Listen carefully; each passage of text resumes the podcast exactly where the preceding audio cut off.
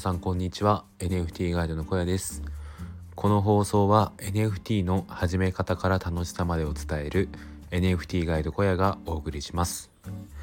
今日はイーサリアムチェーンの NFT の価値がまた上がりそうっていう話についてお話ししようと思います。はい、えー、今日も雑談から少ししたいと思います。はい。えー、っとですね。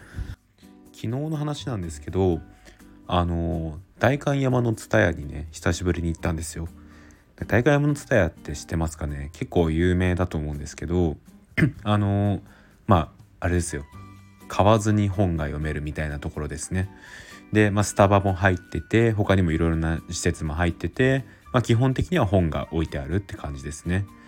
で多分ですねあそこに行けば基本的に何でも本買えると思うんですけど欲しいものが、まあ、それぐらいあのラインナップも非常に良くてであとはそのよく通る人通りが多いところには今のトレンドのものがの本が置いてあるって形ですね。でその中にえー、っとあれなんですよ NFT の本がですね結構増えていたなっていうのがあってまあ、それも人通りの多いところにですね NFT の本がすごい積まれていたんですよ。でそれがなんかその僕が読んだことある NFT の教科書っていうのもありましたし他にもなんかもっと分かりやすそうな図解で説明みたいなやつもありましたし、まあ、とにかくね NFT についての関連書籍っていうのがいくつかあれですねあの、ま、割かし面積取っておいてあったんですよね。でそれも積まれている状況でなんかやっぱりあれですね日本でまだ NFT って市場的には全然小さいとは言われていますけど、まあ、実際にそうだと思うんですけど、まあ、その中でもねちょっとずつそういう流れっていうのは来ているなって感じました。なのでなんかなんだろうなあの今自分がやってることっていうのは間違いないなって思いましたしなんだろううんあのこれが世間にどんどん浸透していくのも時間の問題なのかなって思いました。そうですね。だかたまには本屋行ってみるのもいいですね。僕今も基本的には電子書籍になっちゃうんですけど、まあ、そうやってなんかいろいろと今の世間がどういう流れなのかっていうのを本屋でなんかいろいろ考えれるっていうのもあるので、まあ、たまには足を運ぼうかなと思っております。はいで本題に戻るんですけど今日はイーサリアムチェーンの NFT がより価値が上がりそうだっていう話についてしようと思います。でこれを何で思ったかっていうと分かる人は分かると思うんですけど Twitter でねあの NFT の対応っていうのが始まったんですよ。でそうするとアイコンがこう正式に NFT アイコンにすることができるっていうことで、えーと、NFT にしたものに関してはあの六角形になるんですよね。なので一目でその人が NFT アイコンなのかどうかっていうのが分かるっていうところです。でこれはあれですね今なんかいろいろ情報を見てみるとなんか iPad だともうすでに日本でも対応しているみたいな話が出ていますね。あの実際のところ今は確かアメリカとかカナダの方だけで対応してるみたいな話なんですけどもうもうあれですね日本の方でもあの画像の方をクリックすると NFT を選択するっていうところまでは出てきてるのでまあ時期に iPad だけじゃなくて iPad とあ違いますね。iPhone とかでも対応するのかなって気はしています。でですねここでちょっとネックになってくるのはイーサリアムチェーンの、えー、NFT じゃないとアイコンにできないっていうとこですね現状は。なのでですねポリゴンの NFT っていうのは六角形にできないんですよ。うんここがねちょっと僕的に残念ポイントなんですよね。っていうのも今の僕のアイコンに関してはこれポリゴンチェーンなんですよ。なのでですねこれ対応したとしてもあの現状イーサリアムチェーンだけなので六角形にはできないんですよね。まあでもなんかもう自分小屋イコールこのアイコンっていうのがこう染みついてるのでまあ丸アイコンでも多分このまま続けようかなって思っております。でまあそれはそれとしてただやっぱり六角形アイコンに対応した今している今やっぱりイーサリアムチェーンの NFT ってどんどんあの 価値がここから上がると思うんですよ。でやっぱりクリエイター目線で言うのであればやっぱりですね六角形にできますよっていう訴求の仕方をしていくと思うのでちょっとねポリゴンがポリゴン的にはあんまりこれはよろしくないかもしれないですね。でイーサリアムで買うっていうことが、まあ、主流まあもともと主流ではあったんですけどより主流になっていくのかなって思います。これがまた Twitter のアイコンで、えっ、と、ポリゴンでも対応 OK になれば変わってくると思うんですけど、現状はイーサリアムが優位になってきそうだなって気がします。はい。なのでですね、まあ、これはなんかある意味いいなとも思ってて、っていうのも、なんかそのポリゴンの、えっ、と、作品を買うっていうのって、まあ、ちょっとその仮想取引所で買ったイーサリアムをまたそのポリゴン用のイーサリアムに変換するのがちょっと手間だったりとか大変だったりするので、まあ、そこが一つ NFT を買うハードルが高いって言われる理由にもなってしまうんですよね。でその部分がですね仮想通貨取引所で買ったイーサリアムをそのまま使って買ってそれをそのまま Twitter のアイコンにできるっていう風になってくると、まあ、よりなんかそこが簡単で NFT が多少は盛り上がるんじゃないのかなって思っています。はい。でこのアイコンにするとですねそのアイコンをタッチすると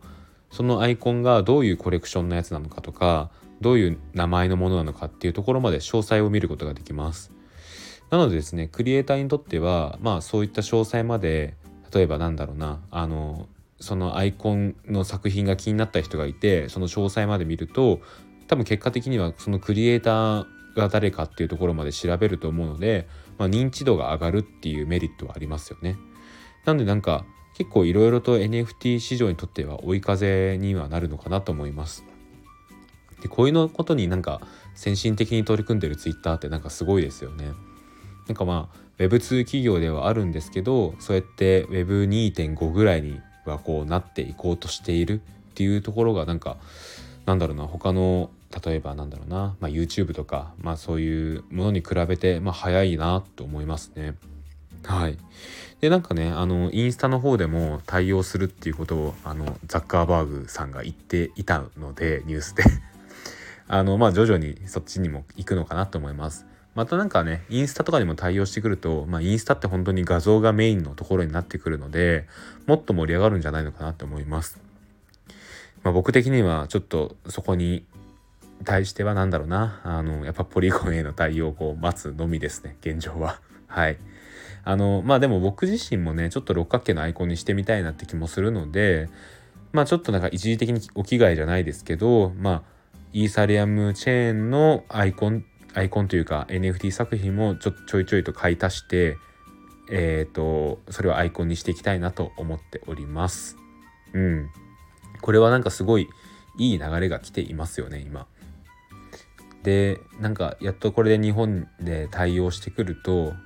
まあ、そこから想像できることとしては芸能人の方があの、まあ、関口メンディーさんとか筆頭に六角形アイコンにし始めると。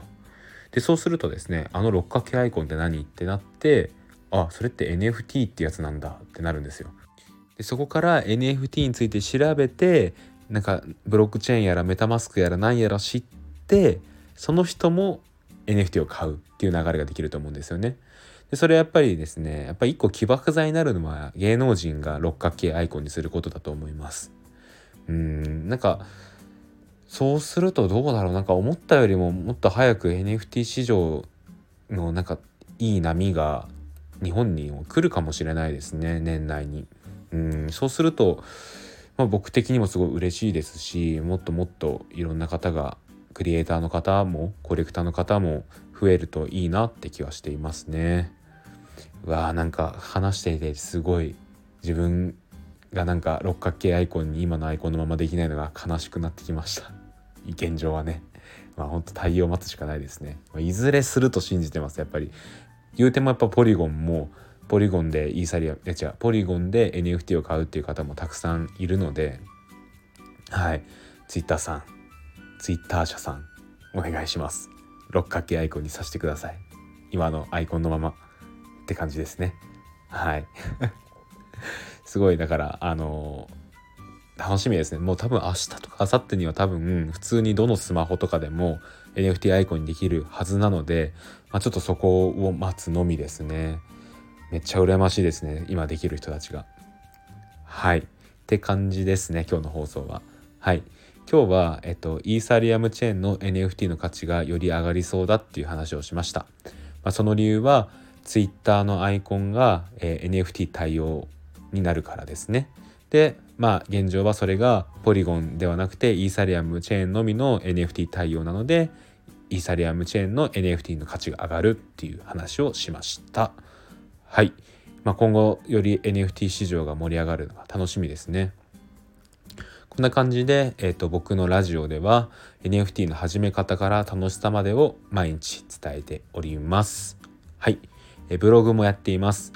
えっと、小屋ブログというブログをやっていて、Google で小屋ブログで検索すると1位に出てきます。はい。